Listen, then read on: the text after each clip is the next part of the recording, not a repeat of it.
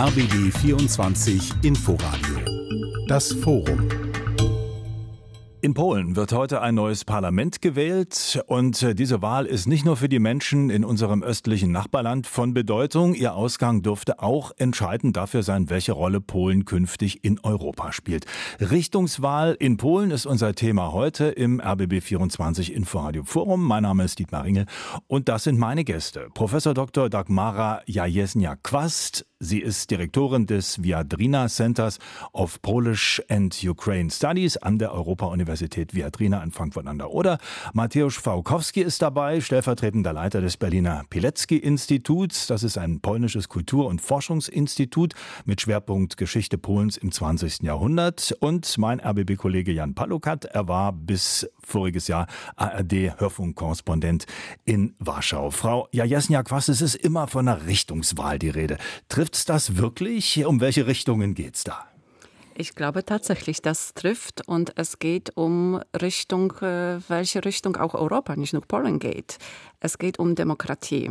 Und äh, wir haben das gesehen, auch in den Landtagswahlen in Deutschland zum Beispiel, dass AfD schon eine starke ähm, Kraft geworden ist. Und genauso wird das Richtung geben heute, welche Richtung wir gehen, ob das ähm, Europa demokratisch bleibt in Polen oder mehr nationalisch und äh, gegen europäische Integration sich äh, die Wahlbeteiligung und ähm, souverän ähm, ausspricht. Also ich glaube tatsächlich, es steht sehr viel heute an der Waage. Ist das mehr so unsere Wahrnehmung von außen, also auch die Menschen, die jetzt wirklich auf Europa schauen, Herr Fabkowski, oder ist das für die Menschen, die jetzt zur Wahl aufgefordert sind in Polen, ist das auch die entscheidende Frage? Es scheint mir, dass jede Wahl, also jede Wahlen sind wichtig in der Demokratie und diese natürlich auch.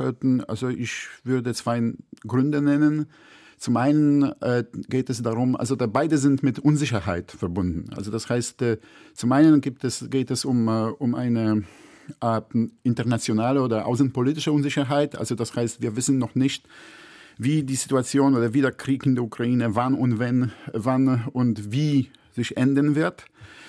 Dann äh, wissen wir auch nicht, also da, welche, welchen Weg die EU, also da die Europäische Union, also da geht, also in nächsten, wie die Europäische Union in nächsten 10, 20 Jahren aussehen wird. Und dann geht es auch um Unsicherheit, also innenpolitisch. Also das heißt, äh, also beide Parteien, beide Hauptparteien PiS und PO sind sehr unsicher und deswegen wollen sie auch polarisieren. Also das heißt, äh, also etwa, also diese klare Spaltungen und Konfliktlinien von Vergangenheit, also wie zum Beispiel zwischen, also diesen postsolidarisch, postkommunistisch oder auch, also der, die Situation, wo PiS, also die Partei von Verlierer der Transformation war und PO die Partei von Gewinner der Transformation war, das ist schon vorbei. Also die, beide Parteien wissen jetzt nicht, was ihre Identität und was ihre Wählerschaft betrifft. Und deswegen auch wollen sie so stark polarisieren. Ähm, Jan, du hast das ja auch beobachtet, äh, jetzt in den vergangenen Wochen, wie dieser Wahlkampf verlaufen ist. Ich kann mich erinnern, es gab Berichte über diese großen Demonstrationen vor allem. Das waren jetzt eher die äh, regierungskritischen Leute, die da auf die Straße gegangen sind. Wie stark polarisiert hast du diesen Wahlkampf wahrgenommen? Ja, es ist schon extrem. Es wird ja auch, wenn man mal die Perspektive weg von der liberalen äh, Blickrichtung ins Peace-Lager nimmt, auch dort wird ja gesagt, wir haben hier einen eine Schicksalswahl. Ich glaube, zuletzt war von einem Ende der Zivilisation sogar die Rede. Sprich, wenn die Opposition rankommt, dann wird unser Land deutschen Interessen, Brüsseler Interessen ausverkauft und dergleichen mehr. Also es wird von beiden Seiten das so betrachtet. Aber ich würde schon auch äh, sagen, dass rein ähm, sachlich gesehen wir schon an einem Kipppunkt stehen, wie wir eigentlich schon vor vier Jahren standen. Denn dieses Abgleiten in den Autoritarismus ähm, funktioniert hier nicht durch ein Gesetz, was dann plötzlich alles aushebelt, sondern Schritt um Schritt. Es gab am Anfang diese, eigentlich diesen ungeheuerlichen Vorgang, dass ein Verfassungsgericht ignoriert und ausgebremst wird. Und dann kamen auch in meiner Berichterstattungszeit Dinge hinzu, die Vereinnahmung von Institutionen, das Missachten von Verfahrensregeln, wo man eigentlich sich immer fragte, dürfen die das eigentlich? Und irgendwann fing man an, ähm, nicht mehr zu fragen, dürfen die das, sondern was machen sie als nächstes? Sprich, Jahr für Jahr wird da mehr ein Staat gebaut, in dem Parteiinteressen einfließen in die staatlichen Medien, in die staatlichen Institutionen.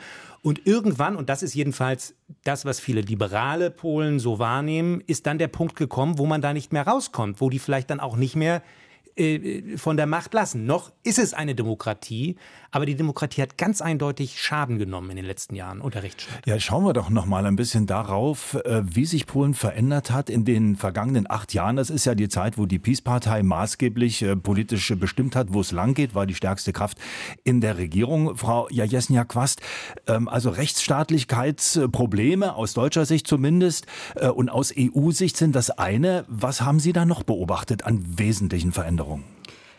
Mich, ich habe vieles beobachtet, aber am meisten macht mir Sorge, dass die ähm, äh, Kultur des Dialogs und Kultur äh, der Diskussion äh, ganz niedrig ist inzwischen in Polen. Es gibt eigentlich keinen Dialog und keine Diskussion. Es gibt nur Vorwürfe. Ähm, und äh, das ist äh, sehr schwierig für mich nachvollziehen, denn Polen gehörte 1989 zum ersten Land, der das System zu ja, Zusammenschluss äh, äh, mit den Worten des Elektriker Wałęsa äh, hier zu sprechen gebracht hat. Und das ist schon ein Muster. Knabe gewesen, der Demokratisierung, auch der Transformation. Und das alles aufs Spiel zu setzen und in solche niedrige Diskussionskultur zu verfahren, was wir jetzt in dieser Wahlkampagne gerade beobachtet haben, macht mir enorme Sorgen. Denn es spielen kaum inhaltliche Themen. Und übrigens nicht nur in Polen, sondern in vielen Ländern inzwischen. Es wird nur Vorwürfe gemacht, es werden nur über den anderen äh, gesprochen, statt richtige Programme zu diskutieren. Ähm, natürlich, wir wissen, dass äh, die ähm, Zerstörung des Rechtsstaatlichkeits äh, in Polen sehr stark ist. Wir wissen, dass die Gewaltteilung ähm, existiert noch, aber es ist verletzt. Wir haben nicht nur legislative, Ex äh, äh, ähm, Exekutive, aber auch äh, ähm, Judikative, sondern auch die Medien wurden äh, vereinnahmt. Ähm, wir wissen, dass ähm, rechtlich öffentlichen Fernsehen ähm, doch in Einfluss der Regierungspartei steht. Aber auch wenn man sogenannte Oppositionsfernsehen sich anschaut, äh, dann vermisst man eben diese Inhalte, weil es ist wirklich nur Zuspitzung und ein Konflikt zu hören, statt über Inhalte zu sprechen. Also die wichtigsten Themen, wie zum Beispiel Migration, wie zum Beispiel Abtreibungsgesetz, wie Klimawandel, spielen kaum eine Rolle in der Diskussion. Und ich glaube, das ist wirklich ganz, ganz schwierig. Einzige Vorteil, beziehungsweise man über Vorteil sprechen kann, aber einzige Plus dieses Ganzen ist, dass die äh, Wahl so wichtig ist, dass die Wahlbeteiligung heute sehr hoch wahrscheinlich sein wird. Mhm. Wir erwarten über 75, vielleicht sogar 77 Prozent der Wahlbeteiligung. Das wäre Rekordzahlen äh, im Vergleich zu der letzten Wahl, war nur ein bisschen 61 Prozent oder so zu Urne gegangen sind. Also das macht mir Hoffnung, dass zumindest die Wahl und die Demokratie nicht in Polen. Herr Farkowski, gehen Sie damit, dass äh, der Dialog praktisch nicht mehr stattfindet, diese Konfrontation, wie sie gerade beschrieben wurde? Ist das auch Ihr Eindruck? Also ich teile diese Kritik von Frau Jaśnik-Quast, äh, äh, also diese Kritik der Qualität der öffentlichen Debatte in Polen. Vielleicht eine Anmerkung zu diesen hm, prognostizierten äh, Wahlbeteiligung. Also ich glaube nicht an Beteiligung äh, über 70 Prozent. Also das ist äh, also da die größte oder höchste Wahlbeteiligung in Polen nach 1989 war etwa, etwa 65 oder 63 Prozent. Äh, äh, aber tatsächlich also gibt es eine äh, lebendige Reaktion in Wählerschaften. Und das ist etwas, was in diesem Broad Picture, in diesem Big Picture oder in diesem großen Bild am wichtigsten ist. Also in Polen nämlich gibt es Demokratie. Also das System ist nicht geschlossen. Also wie auch, also wenn wir, also das ist ganz oft in Deutschland oder in anderen westlichen Ländern eine solche Beschreibung, also der Ungarn zusammen mit Polen. Also das heißt, und man muss, man muss darauf aufpassen. Also das heißt, dieses System in Ungarn ist viel geschlossener. Also das heißt, äh, also das ist, also in Polen gibt es also die ziemlich äh, lebendige Medien, gibt es äh, also der, diese, diese verschiedenen Interessen. Es gibt keine Oligarchen als solche. Und ich würde sagen, dass das am wichtigsten ist. Also dass es gibt Demokratie. Und Aber das grade, sagen wir auch. Ja, heute. gerade zur Einschätzung der Medien, da haben wir ja gerade gehört und gerade auch im äh, Rundfunk, im Fernsehen, das ist ja ein Staatsrundfunk in Polen, ist ja nicht öffentlich-rechtlich, wird ja mit staatlichen Geldern finanziert. Und da hat ja schon die Peace-Partei maßgeblich Einfluss genommen und äh, viele führende Leute, leitende Redakteure sind da rausgeflogen, als Peace an die Macht kam. Also ist das nicht dann doch Einschränkung von Medienfreiheit? Ja, wahrscheinlich. Also das heißt, äh, das ist auch so, dass, äh, dass, äh, dass diese Bewegungen, in, also Personalbewegungen, gab es auch in Vergangenheit. Ja? Also das heißt also, dass, dass jede Partei, also alle Regierungen wollten Einfluss auf öffentliche Fernsehen oder Radio haben. Ich bin damit einverstanden, also dass, dass diese, diese öffentliche Debatte auch wegen also die öffentlichen Medien also nicht besonders gut ist, ja, also euphemistisch zu sagen.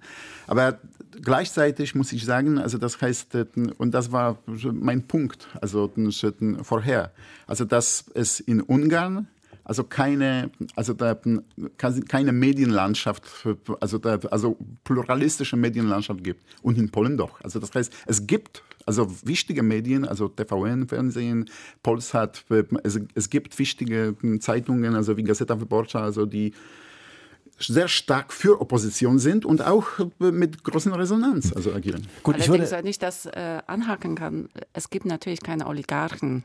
Allerdings äh, Ausverkauf der Regionalpresse durch ein Staatskonzert kann man als quasi oligarchische Presse betrachten. Und das ist schon ein Problem.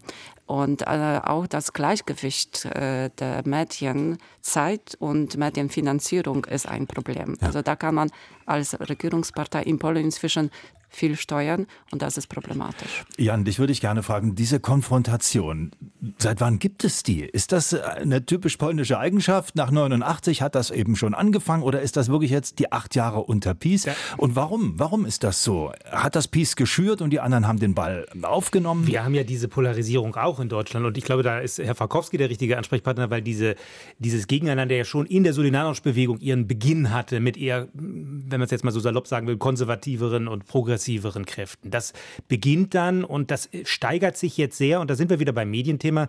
Ähm, die, das war jetzt ein bisschen diplomatisch. Ich glaube, Herr Verkowski musste auch wahrscheinlich aufpassen, was er sagt. Aber die, die, das staatliche Fernsehen ist natürlich ein reiner Parteisender geworden. Aber die großen privaten Medien sind teilweise für mich auch unerträglich einseitig. Also was wirklich fehlt ist, und das wäre eigentlich etwas fürs staatliche oder öffentliche Fernsehen oder äh, die Sender, da tun auch wir uns in Deutschland ja zunehmend schwer in so einer polarisierten Welt, eine Plattform zu finden, wo die Leute zusammenfinden und wo sie die Themen, die angesprochen wurden, die ja existenziell sind. Nicht nur die Migration, sondern auch die Frage, was ist eigentlich mit der Sicherheit in Europa, wenn die Amerikaner bald vielleicht sagen, adieu, äh, wir, wir schützen euch nicht mehr. Es sind ganz, ganz wichtige Fragen zu klären und es fehlt wirklich in Polen eine Plattform, die diese Streithänsel oder Streitparteien mal zusammenbringt und die auch wollen, ähm, äh, Lösungen finden wollen gemeinsam. Äh, das, warum, warum das nicht funktioniert, das weiß ich nicht. Ähm, es ist sehr stark leider immer noch, ich glaube, aus der sozialistischen Zeit so ein Denken, ich bin eher loyal der Gruppierung, aus der ich gehöre. Das sieht man sehr oft bei äh, Menschen, die Funktionen übernehmen. Da gibt es in Deutschland immer noch viel stärker diese Funktionsloyalität. Unter dem Motto, nein, ich bin Richter und deswegen kann ich jetzt nicht ein Urteil in dieser Richtung fällen. Äh, das ist wirklich ein Problem und das sind dann, wenn es zu einem Regierungswechsel kommen sollte, wirklich Riesenaufgaben, die da auf eine wie auch immer geartete Regierung aufkommen.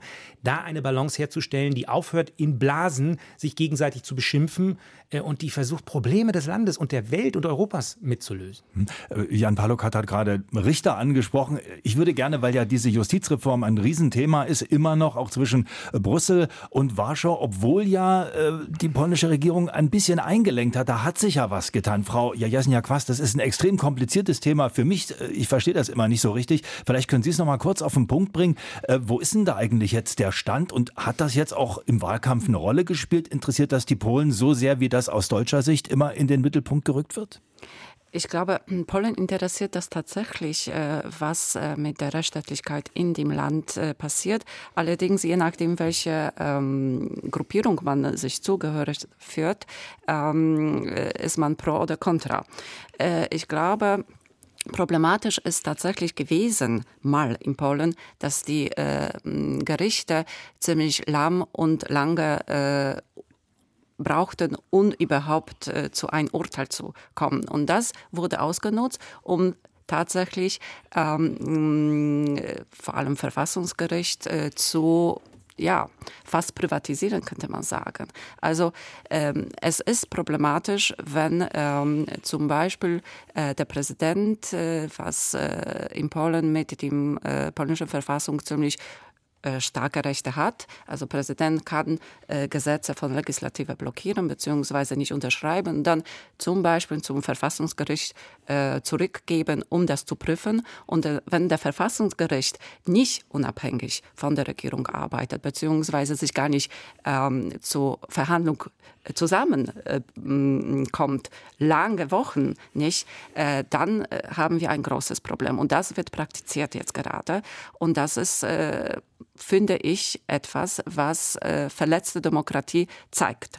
Ähm, ich würde auch noch ähm, daran anknüpfen, was wir gesagt haben, ähm, dass wir die wichtigsten Fragen in Europa zusammen diskutieren sollten.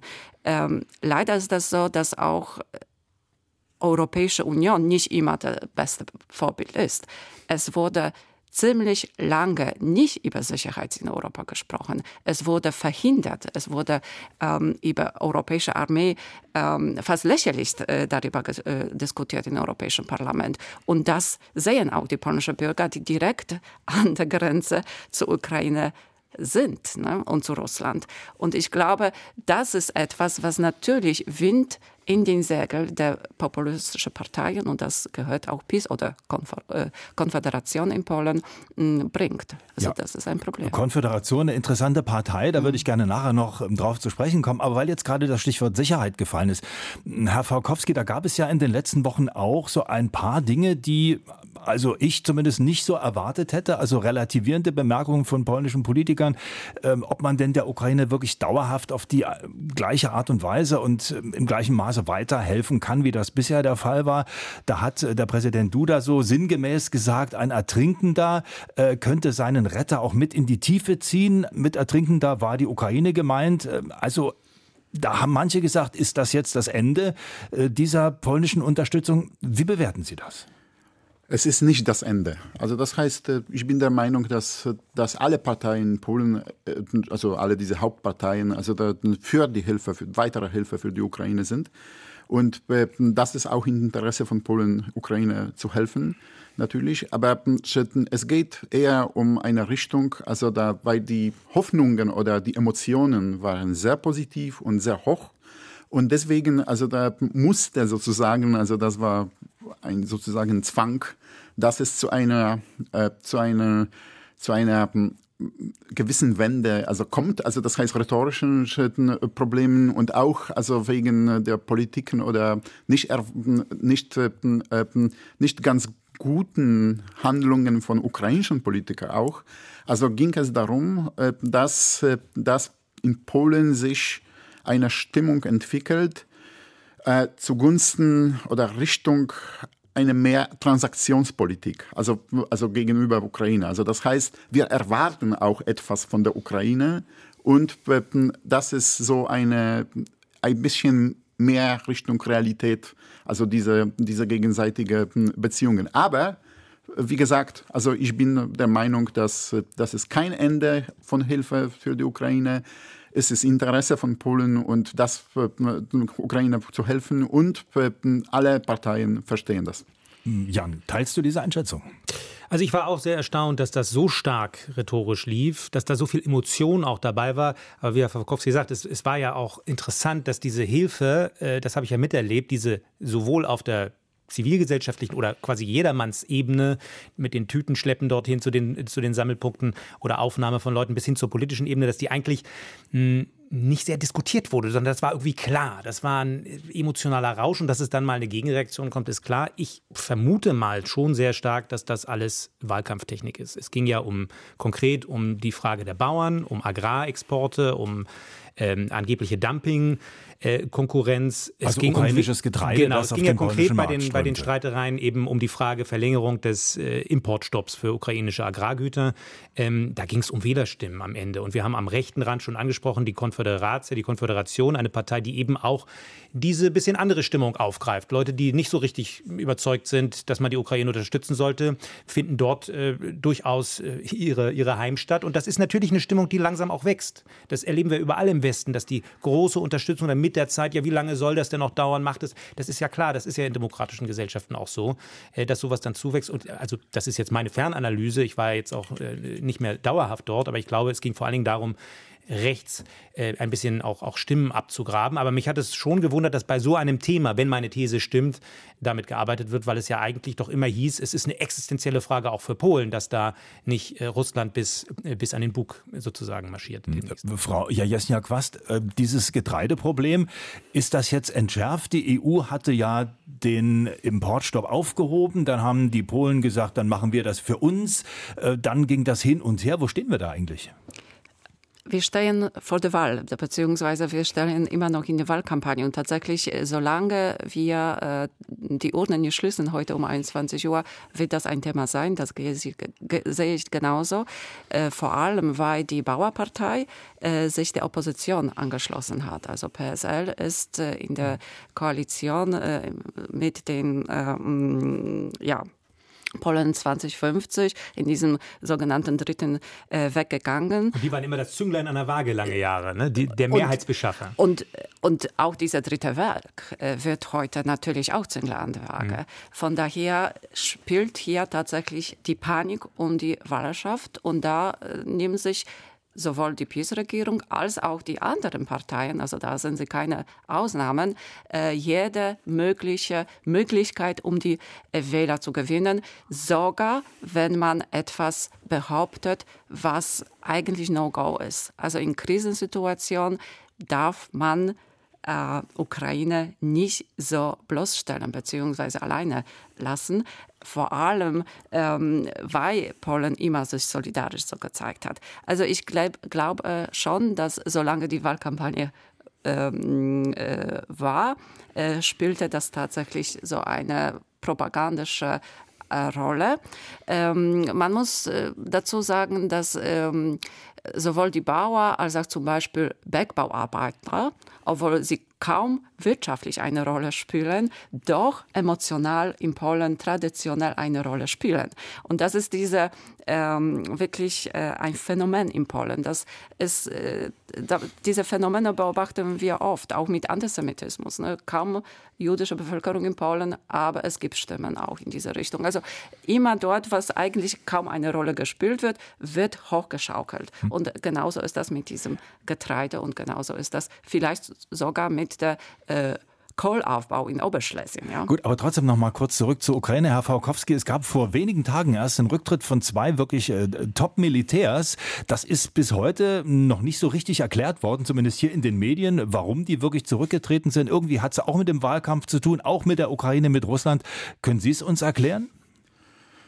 Naja, das, also, das ist so, dass, dass Diskussionen zwischen Militär und Politiker gibt es in allen Ländern. Also das heißt, also die Situation kenne ich nicht. Also das heißt, ich beobachte nur, dass die, also diese, diese Transition zum neuen Chef von Militär war sehr smooth, also sehr schnell und auch problemlos. Und äh, ich gehe davon aus, also dass das alles zu erklären ist, also zwischen Militär und Politiker.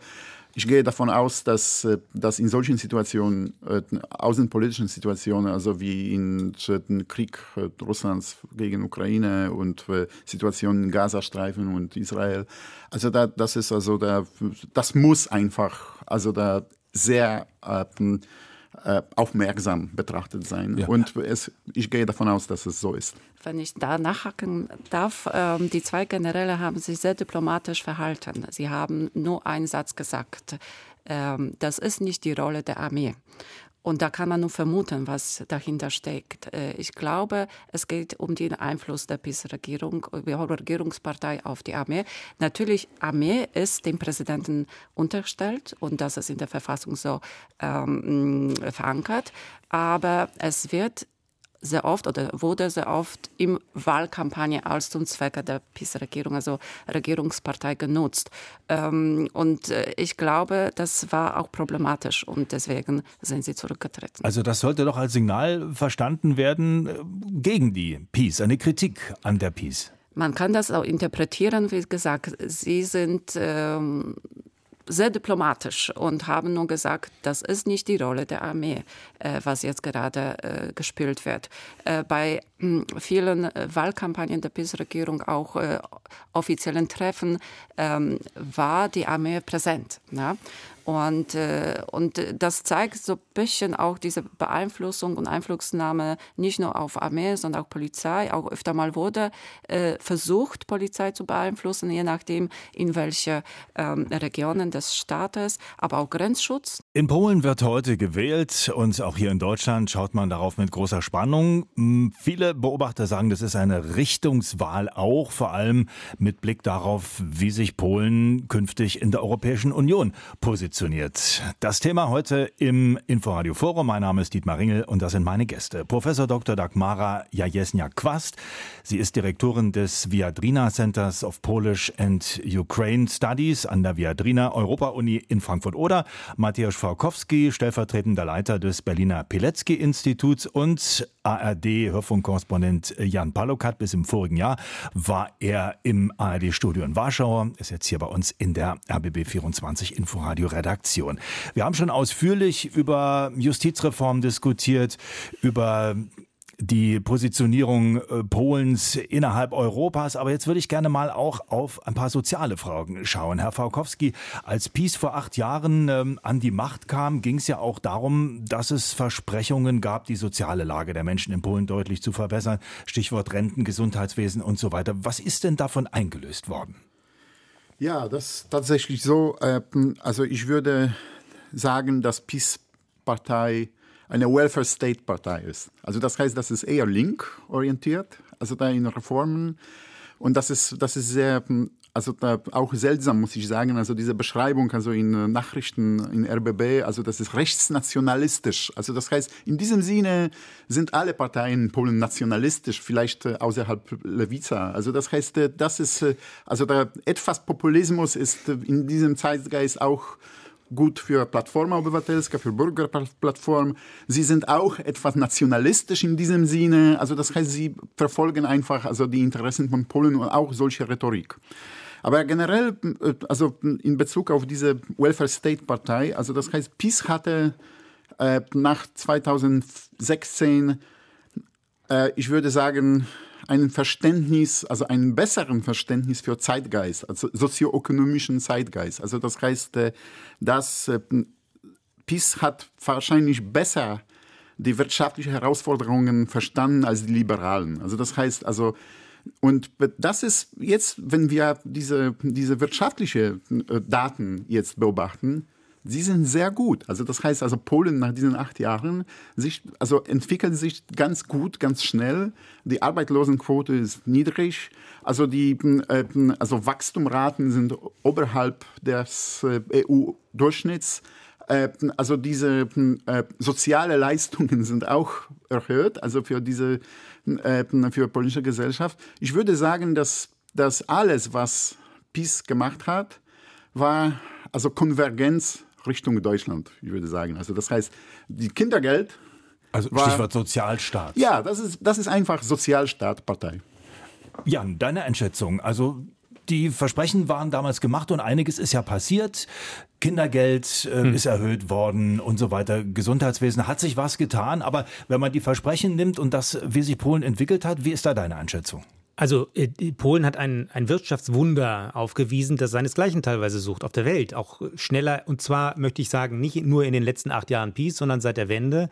Eine Vervielfachung aller Kennziffern des Wohlstands, des Einkommens. Beim Mindestlohn sind wir, glaube ich, jetzt bald umgerechnet bei ungefähr 1000 Euro bei Vollzeit. Also das sind Entwicklungen, die man auch sieht. Äh, Polen war ja doch ein relativ armes Land, auch in den ländlichen Regionen. Und äh, Peace hat es in der Tat, da äh, stimme ich zu, ähm, verstanden zu erkennen, dass die Zeit gekommen ist von dem ganz Liberalen, das man am Anfang ja brauchte und das sozusagen die Basis dafür legte, dass sich äh, Unternehmen entwickelt haben und dort investiert wurde, dass die Zeit gekommen ist, jetzt umzuverteilen. Auf eine Art und Weise, die noch weit entfernt ist vom deutschen Sozialstaat. Äh, sonst würden wahrscheinlich viele äh, Menschen auch nach Polen gehen, die aus diesen Gründen äh, sich in Bewegung setzen. Ähm, äh, aber das war schon eine Wende. Das war schon eine Wende. Das wurde verteufelt von den Liberalen. Wir haben ja, glaube ich, überall damals äh, langsam das Ende des sogenannten Neoliberalismus gesehen. Und das haben sie gesehen. Jetzt kann man sagen, sie waren so weise. Vielleicht haben sie es einfach nur gewagt. Ich weiß es nicht. Jedenfalls war es eine Politik, die heute keiner mehr hinterfragt. Die Frage ist natürlich, wie es jetzt weitergeht, weil wir uns jetzt immer weiter überbieten. Statt 500 Slotty Kindergeld ist jetzt versprochen, dann nach der Wahl auf 800 zu gehen. Äh, wo da dann auch wiederum die Grenze ist, da muss man dann wahrscheinlich auch irgendwann wieder korrigieren, weil ein Sozialstaat ja irgendwann auch zu groß werden kann. Aber das ist sicherlich eine Errungenschaft Errungenschaft, die auch die Peace unterstützt. Denn sie hat zurzeit sehr, sehr große Probleme auf vielen Feldern. Aber die Beobachtung, uns geht's gut, äh, quer durch die Gesellschaft, ist natürlich etwas, was einer regierenden Partei eher zugutekommt. Frau Jajesnia-Quast. Ja, als Wirtschaftshistorikerin würde ich das tatsächlich zustimmen. Ähm, vor allem die soziale Frage in Transformation wurde von liberalen Kräften vernachlässigt. Das ist äh, keine Frage. Aber Sie hatten ja auch nichts zu verteilen am Anfang. Aber Sie hatten eben, Sie hatten nichts zu verteilen. Man muss erstmal abwarten, um äh, das zu machen.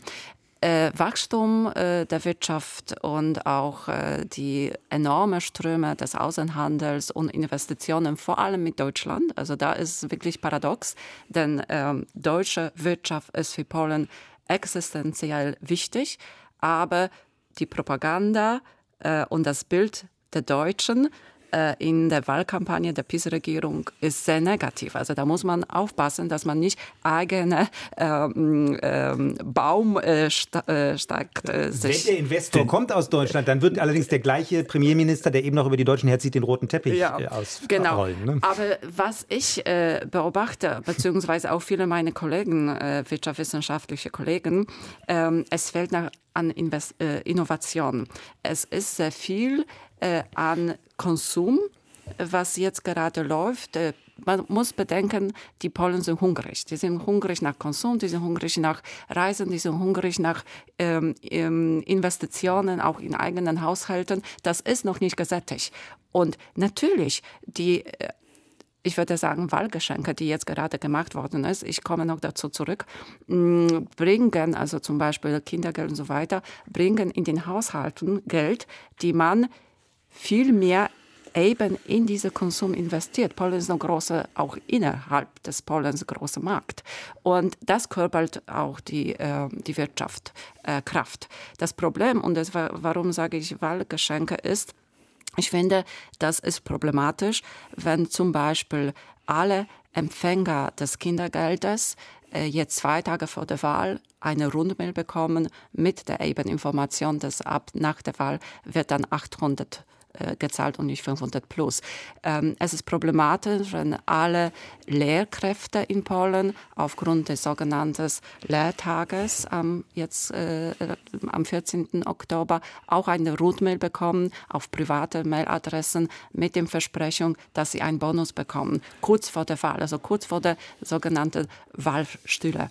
Äh, das ist in meinen Begriffen nicht vereinbart mit einem demokratischen und ausgedachten, langfristigen, nachhaltigen äh, Prozess der Politik. Ist das, Herr Farkowski, überhaupt umsetzbar, was da jetzt angekündigt und zum Teil auch schon vollzogen wurde? Ja, also vielleicht kurze Anmerkung also zu dieser Tatsache, dass, zu, zu diesem Mangel an Innovation. Also das ist vielleicht auch ein Teil von äh, Konvergenz gegen, gegen äh, also Konvergenz zu Deutschland. Also das heißt, äh, diesen Mangel an Innovationen. Äh, äh, also ich würde wiederholen, also da, ich glaube, Peace ist eine im Großen und Ganzen eine sehr deutsche Partei. Also das heißt also die, die Schließung zum Beispiel Supermarkts also am Sonntag, also sozioökonomisches Modell ist nach Deutschland äh, äh, äh, entworfen. Also das heißt, äh, das ist paradox natürlich, aber das ist auch so. Also da, wenn, äh, ob die Frage, ob, äh, ob das tatsächlich umsetzbar ist oder machbar ist, also weitere Transfer, Redistributionen, also da, das weiß ich natürlich nicht. Also in langer Sicht, also muss man tatsächlich das mit guten Institutionen, also das heißt äh, äh, komplementieren. Also das heißt, ich würde sagen, dass tatsächlich, also der Fehler von Peace, also Peace ist auch äh, außerhalb deutschen Charakter ist auch eine Revolutionspartei auch ein bisschen. Also das heißt, äh, das ist nach Józef Piłsudski, das ist konservativ, aber im konservativ im, im, im Traditionspatriotismus, also da, aber auch nicht konservativ in diesem Sinne, dass konservativ zu sein bedeutet immer, also sehr langsam Schritt um Schritt und von, von, von unten äh, zu Institutionen zu bauen. Und das natürlich, also da etwas äh, fehlt, also in, äh, in heutiger Politik. Das ist Problem nicht nur von Peace, aber auch von anderen Parteien. Aber geht es, jetzt würde es gehen darum, diese langfristige Institutionen, stabile Institutionen zu bauen. Ja, aber ich würde gerne trotzdem noch mal zu diesen sozialen Themen kurz zurückkommen. Jan, ähm, egal wer jetzt diese Wahl gewinnt, also das, was jetzt da vollzogen wurde und die Leute haben ja auch Erwartungen. Also äh, Tusk, der ja für Wirtschaftsliberalismus eher stand, muss ja auch sozialer werden, wenn er die Wahl gewinnen sollte? Ja, ich glaube, das ist auch so, wird versucht so zu kommunizieren, dass eben das berühmte Kindergeld, das ja sozusagen die, der, Urknall der Peace-Sozialpolitik war, dass das nicht, nicht angerührt wird. Jetzt geht es eben nur darum, ob es noch weiter hochgefahren wird. Also ich denke, das ist äh, tatsächlich etwas, was bleiben würde, selbst wenn Peace jetzt abgewählt werden würde. Polen ist ein stärker Umverteilungsstaat geworden und deswegen gibt es ja auch rechts von der Peace eine Konkurrenz, weil dort sammeln sich auch diejenigen, denen das total zuwider ist, dass der Staat so eingreift, die den Kapitalismus lieben, die sagen, was soll das überhaupt? Wieso muss ich jetzt von meinem Steuergeld hier irgendwelche Familien irgendwo anderswo finanzieren. Das, ist, das führt ja auch immer zu Gegenreaktionen. Es ist ja äh, auch immer ein Auf und Ab in Gesellschaften. Das ist in Polen nicht anders, aber das wird bleiben. Und äh, ja, da muss man auch ganz klar sagen, äh, Chapeau, das war eine Politik viel mehr als in Deutschland wahrgenommen, die eigentlich entscheidend war für viele. Ich glaube nicht, dass äh, Peace gewählt wird, weil es ständig äh, Krawall gegen Deutschland gibt. Das ist, glaube ich, ein persönlicher Spleen vom Parteichef. Äh, aber diese sozialen Themen sind natürlich, und es hat ja funktioniert trotz aller Unkenrufe auch viele andere Dinge. Ein Vorgehen gegen diesen, da wollen wir jetzt nicht das Fass aufmachen, aber Umsatzsteuerbetrug, da wurde auch auf eine Art und Weise vorgegangen, wo viele Experten gesagt haben, Vorsicht, da stranguliert ihr die. Es hat funktioniert. Sie haben auch viel gewagt, teilweise gegen Expertenrat und haben oft auch Glück gehabt in diesen Bereichen, muss man sagen. Äh, deine Bemerkung eben, da gibt es ja noch was rechts äh, von Peace, bezog sich jetzt auch auf die Konföderatia, die ja Druck macht. Darüber müssen wir unbedingt noch sprechen. Das, können, das könnten die Königsmacher sein. Und da habe ich ja wirklich aus sehr widersprüchliche Dinge gelesen über diese Partei zunächst mal vielleicht, äh, Frau Jajesniak, was kurz zur Erklärung, wofür stehen die? Ja, Konföderation ist eine ähm, Bündnispartei, die äh, für wirklich äh, sehr äh, neoliberale, also extrem liberale, wenn man liberal das nennen kann, äh, ähm, Kraft steht. Das heißt, es äh, wird äh, propagiert, dass man eben von Steuergeldern kaum was finanziert, was öffentliche Gesundheitswesen, weil öffentliche Bildungswesen, Hochschulen, äh, keine äh, Sozialmaßnahmen wie eben Kindergeld und so weiter. der Mensch ist selbstverantwortlich für sein Schicksal, also ganz äh, liberal und ähm, diese äh, Partei bzw. diese Bündnis ist auch ähm, äh, zum Beispiel ähm, für ähm, Abtreibungsverbot. Also das ist äh, etwas, was wiederum äh, bisschen kontra zu den anderen Forderungen. Der Mensch ist selbstverantwortlich, hier nicht. Ähm, es ist äh, ähm, gegen äh, Migration, also es ist äh, sicherlich auch in der Schiene äh, Polen als äh, rein polnische Nation in eigenen Grenzen. Also ist sehr widersprüchlich, muss ich sagen. Das klingt aber auch jetzt wieder so, als seien die gar nicht koalitionsfähig, weil äh, auf der einen Seite kollidiert das mit den Tusk-Leuten, auf der anderen Seite kollidiert das mit Peace. Sie wollen ja nicht koalieren. Sie haben gesagt, dass Sie mit gar keinem koalieren wollen. Ne? Sie wollen nicht, äh, eben, Sie haben gesagt, aber was nach der Wahl passiert, wissen wir nicht. Es ist schon in der Geschichte äh, des polnischen Parlamentarismus äh, doch äh, dazu gekommen, dass die, die nicht gesagt, dass die, die gesagt haben, wir wollen nicht Ko Ko äh, Koalition bilden, doch äh, mit der Regierungsparteien irgendwie zusammengekommen sind, beziehungsweise einzelne Personen aus dieser Partei doch zum Beispiel nach der Wahl äh, zu Peace-Partei äh, übergehen würden, beziehungsweise ähm, als Parteilose äh, sich bei den Entscheidungswahlen äh, äh, im Parlament äh, für die PiS äh, aussprechen. Das wurde, muss man leider so sagen, auch mit äh, Mitteln gemacht, die dann nicht so demokratisch sind, also mit Versprechung der Amten, also verschiedene Posten. Mhm. Und äh, ich meine, die PiS-Regierung hat viel zu verteilen. Äh, viele staatliche Betriebe sind äh, beeinflusst von PiS-Partei. Äh, von daher, die Posten sind da zu ja. verteilen. Ich würde gerne Herrn Falkowski noch mal fragen, wo sehen Sie denn die Konföderation dann doch eher? Also die wollen ja das Establishment äh, wollen Sie im Grunde abwählen. Das soll weg, das wäre Peace. Ähm, und wirtschaftsliberal sind Sie ohnehin, vielleicht noch ein bisschen mehr als die Tusk-Leute. Also ist das dann vielleicht doch auch ein Koalitionspartner oder vielleicht ein Unterstützer, wenn es eine Minderheitsregierung geben sollte, für die Liberalen? Ja, Konföderation ist, äh, ist eine, einerseits eine Anti-Establishment-Partei. Zum Zweiten ist äh, die Partei sehr äh, Libertarian, also da, im Sinne von Mario Rothbard. Also, da, also da, das, das, ist, das ist eine Partei, also die tatsächlich äh, in, äh, für freien Markt oder also anything goes, also da äh, ist. Und äh, in diesem Sinne ist das auch äh, ein Marktzeichen also für äh, künftige Instabilitätsphase. Also da, das ist sehr wahrscheinlich, ja. Ja, gut. Jetzt müssen wir mal noch über dieses Referendum sprechen. Es wird ja heute nicht nur gewählt, sondern es geht auch um ein Referendum. Da sind vier Fragen gestellt. Ich fasse es mal kurz zusammen. Ähm, soll die Rente mit 67 wiederkommen? Dann äh, soll es den Schutzwall, die Grenze im Osten äh, weitergeben. Stichwort Migrationsbegrenzung. Dann soll das äh, Staatsvermögen, sollen Staatsunternehmen an ausländische Investoren gehen und äh, soll sich Polen äh, dem EU-Migrationspakt beugen. So, das habe ich jetzt ein bisschen mal äh, einfach formuliert. Erstmal die Frage, wie ist es überhaupt zu dieser Kopplung gekommen mit diesem Referendum, Jan? Wie erklärst du das? Naja, da kann man jetzt vermuten, was dahinter steckt. Äh, man kann sich überlegen und die Fragen wurden jetzt gerade sehr seriös formuliert. So wie sie da äh, auf den Scheinen heute ausliegen, sind das ja keine seriösen Fragen, sondern ich zitiere mal genau. Bei der Frage der Migration unterstützen Sie die Aufnahme tausender illegaler Einwanderer aus dem Nahen Osten und Afrika nach dem von der europäischen Bürokratie erzwungenen Umsiedlungsmechanismus. Jetzt kann man mal äh, den Faktencheck machen, was daran schon in der Fragestellung falsch ist. Aber das ist ja keine nüchterne Frage, ob man Migration will oder nicht, sondern das ist Wahlkampf in Frageform nichts anderes. Und deswegen sagen viele der Opposition zuneigende Wähler auch, da mache ich gar nicht mit, das will ich gar nicht legitimieren, was übrigens vielleicht auch für Freunde der direkten Demokratie schade ist. Denn wenn so ein Instrument, das manche ja gut finden, auf so eine Art desavouiert ist, dann ist das vielleicht äh, für künftige Zeiten in Polen dann gar nicht mehr möglich, das vernünftig zu machen. Ähm, ich bin jetzt nicht, wissen vielleicht die Mitdiskutanten, mir nicht ganz im Klaren, was die offizielle Begründung dafür ist, das mit dem Wahlka äh, Wahltag zu binden. Die Unterstellung, sage ich jetzt mal, der Opposition ist natürlich, ihr macht es deswegen, weil ihr damit eure Leute noch zusätzlich motiviert, die dann auch gleich ihr Kreuz an der richtigen Stelle machen. Könnte man. Ist, ist auf gewisse Weise plausibel, aber ich bin ja, ich stecke nicht drin. Ich kann das nicht beurteilen. Also ich meine, jeder äh, Politologe und jeder Sozialwissenschaftler und so weiter würde sagen, das ist kein Referendum, das ist Pseudoreferendum und gilt der Wahlen äh, zugunsten der PiS-Regierung bzw. Regierungspartei.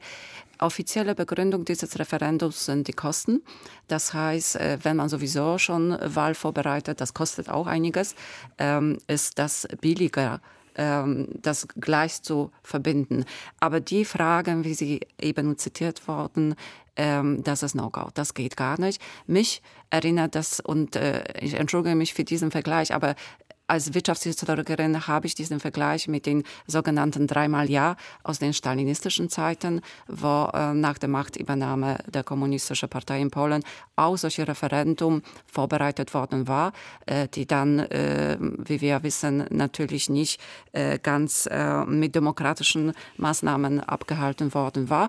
Ähm, damals waren drei Fragen, die ähm, eigentlich kaum auch eine Nein-Antwort äh, äh, zu diesen Fragen äh, haben konnten, weil es geht um zum Beispiel Verschiebung der, der Grenze nach dem Zweiten Weltkrieg, es ging äh, um, die Verstaatlichung der Staatsbetriebe.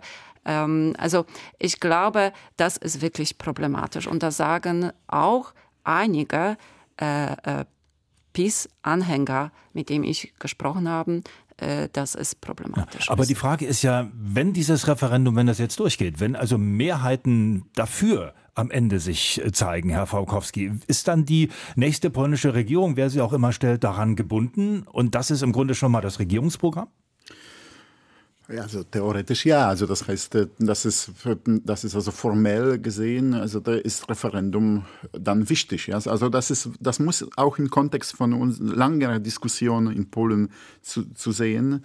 Äh, nämlich, also dass, äh, dass es wieder, immer wieder Kritik gegenüber diesen, dieser Hürdefrequenz, also der, von Turnout, also der, in Referenden gab. Also das heißt, äh, es gibt eine ganze Diskussion auch mit einigen äh, äh, Politikern, die jetzt zusammen mit PiS sind, also zum Beispiel Paweł Kukis, Kukis also der sehr stark für diese direkte Demokratie sich ausspricht und, und sie sagen, also die Referenden sind zu zu selten, also mit zu großen Hürden und wir müssen das mehr benutzen. Äh, das ist auch so, dass, dass auch Politiker von Plattforma Obywatelska, also zum Beispiel also der, der ehemalige Präsident äh, Bronisław Komorowski, wollte also dieses Instrument äh, in eigener Kampagne also nutzen. Also das heißt, das bedeutet, dass, dass Politiker wollen einfach also diese Instrumente nutzen, auch mit eigenen Interessen. Also das ja, heißt beide. Gut, das haben wir verstanden. Aber trotzdem nochmal die Frage, zum Beispiel was jetzt den EU-Migrationspakt angeht. Wenn jetzt eine Mehrheit sagt, wir wollen das nicht, und ist dann Polen für die nächsten Jahre gebunden, dass dann also man prinzipiell Nein sagt in Brüssel bei dieser Frage? Also ich würde sagen, Polen ist nicht gebunden, weil äh, auch Europäische Kommission wird, will nicht illegale Migration stärken. Ja, also äh, das ist, es gibt keine Relokation für illegale Migration. Ne? Von daher, äh, das ist sozusagen äh, die Regierungspartei ist Opfer des eigenen Formulierung der Fragen. Die sind einfach falsch formuliert und jeder Jurist vorausgesetzt die äh, äh, äh, Rechtssystem funktioniert in einem Land, kann das ablehnen. Aber es wird natürlich so verkauft, nicht? Es wird den, äh, dem Klientel gesagt, wenn ihr wollt, dass diese, dieser Schutzzaun, wie er heißt, diese, diese, diese Befestigung der Grenze zu Belarus, dass er dann nicht gleich von den bösen Liberalen, sage ich jetzt mal ein bisschen ironisch, abgerissen wird, dann müsst ihr da stimmen, weil dann sind die schon daran gebunden. Ich würde einen kleinen Aspekt dazu nochmal, und das ist, glaube ich, das Gesamtproblem dann auch. Dadurch, dass das Referendum jetzt mit stattfindet, gibt es wohl ein Problem in den ausländischen Wahllokalen, wo die Auslandspolen, also auch hier in Berlin, wählen, weil die müssen innerhalb von 24 Stunden auszählen. Und es scheint so zu sein, dass die Schwierigkeiten haben werden, weil sehr, sehr viele Leute abstimmen, dass sie das hinkriegen, zumal auch noch das Referendum dort ausgezählt werden muss. Und das sind alles so Dinge, wo sich so manche fragen, ist das jetzt alles nur Zufall und Unfall oder versucht man da, weil äh, insbesondere in Deutschland eben die Liberalen sehr stark also sind traditionell, das, wird da, wird da eigentlich vielleicht bewusst, dieses Misstrauen ist sehr stark, wird da eigentlich bewusst dran gedreht, wie mit diesen Referendumsfragen, mit einer Wahlrechtsänderung, die dazu führt, dass möglicherweise Stimmen verfallen, die hier äh, zum Beispiel in Deutschland in Wahllokalen abgelegt werden und eher den Liberalen zugutekommen. Ich will jetzt gar nicht behaupten, dass es so ist weil das natürlich zurückgewiesen wurde von der Regierung. Aber es sind so viele, viele kleine Punkte, die Misstrauen sehen und wo man sich in der Gesamtheit fragt, wollen Sie jetzt eigentlich wirklich die Demokratie am Leben halten oder geht Ihnen Ihre Machtstellung über alles? Gut, Herr Farkowski.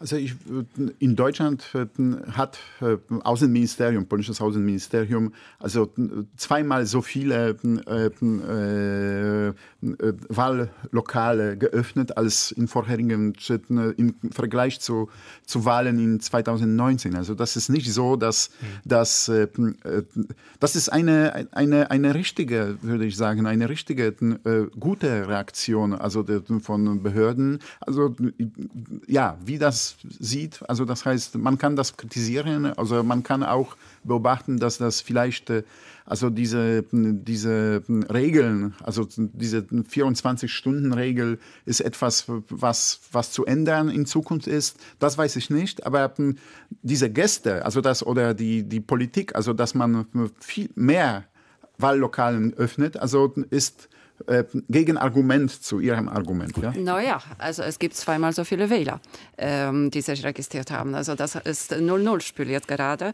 Und bei der letzten Präsidentenwahl äh, hat sich tatsächlich gezeigt, dass äh, die Auslandwahllokale nicht geschafft haben, alle Stimmen zu zählen. Und die sind dann nicht mitgezählt worden. Von daher, da ist eine Gefahr. Und äh, ich finde genauso wie zum Beispiel das, was PiS-Regierung nicht gemacht hat und sich äh, gezeigt hat bis zum Schluss als Gegner, dass es auch normalerweise bräuchten wir in Polen auch Reform der, äh, des Wahlsystems. Äh, es ist immer so, dass die ländliche, äh, ländliche Regionen proportional mehr äh, Zustimmung, also mehr Stimmen gezählt werden, obwohl viel mehr Leute in den Städten wohnen. Und dass diese äh, äh, Reform der äh, Wahlkreisen zum Beispiel hat PiS-Regierung äh, auch sich geweigert. Ja. So, Lassen Sie mich ganz kurz noch eine Schlussfrage stellen, Frau Jasnia Quast. Sie sind ja in Frankfurt an der Oder, also direkt an der deutsch-polnischen Grenze. Wir haben nur noch ein paar Sekunden Zeit, aber ganz kurz. Wird der Ausgang dieser Wahl wesentlich die deutsch-polnischen Beziehungen verändern, prägen? Ich denke ja. Also äh, es ist schon wichtig, nicht nur für, für Polen, also auch, auch für deutsch-polnische äh, Kooperation, auch auf der lokalen Ebene. Die funktioniert wunderbar, aber wie lange wissen wir nicht. Viele wichtige Entscheidungen für die lokale Kooperation, wie zum Beispiel Kontrollen an der Grenze und so weiter und so fort, hängen von den zentralen Regierungen, also von, von der Zentrale in Warschau. Von daher, es ist wichtig. Aber ich habe vorhin ja in der Diskussion gehört, äh, die Beziehungen zwischen Menschen funktionieren viel besser als die in der Politik. Daran wird sich ja vermutlich nichts ändern nach der Wahl. Das hoffe ich. Äh, nichtsdestotrotz ist Sympathie gerade äh, bei den letzten mm, deutsch-polnischen Barometer, was der Deutsche Polen-Institut regelmäßig durchführt, ist Sympathiewert für die Deutschen in Polen gesunken. Und das ist etwas, was nachdenklich machen muss. Die Wahl in Polen, die heutige, war Thema hier bei uns im Inforadio Forum. Mit dabei Professor Dr. Dagmara Jajesnia-Quast von der Viadrina Europa-Universität in Frankfurt an der Oder, Matthias Schwaukowski vom Berliner Pilecki-Institut und Jan Palokat aus der ABB-Redaktion. Bis zum folgenden Jahr war er unser Korrespondent in Warschau. Danke herzlich für die sehr angeregte Debatte. Danke Ihnen fürs Zuhören. Bis zum nächsten Mal. RBB 24 Inforadio vom Rundfunk Berlin-Brandenburg.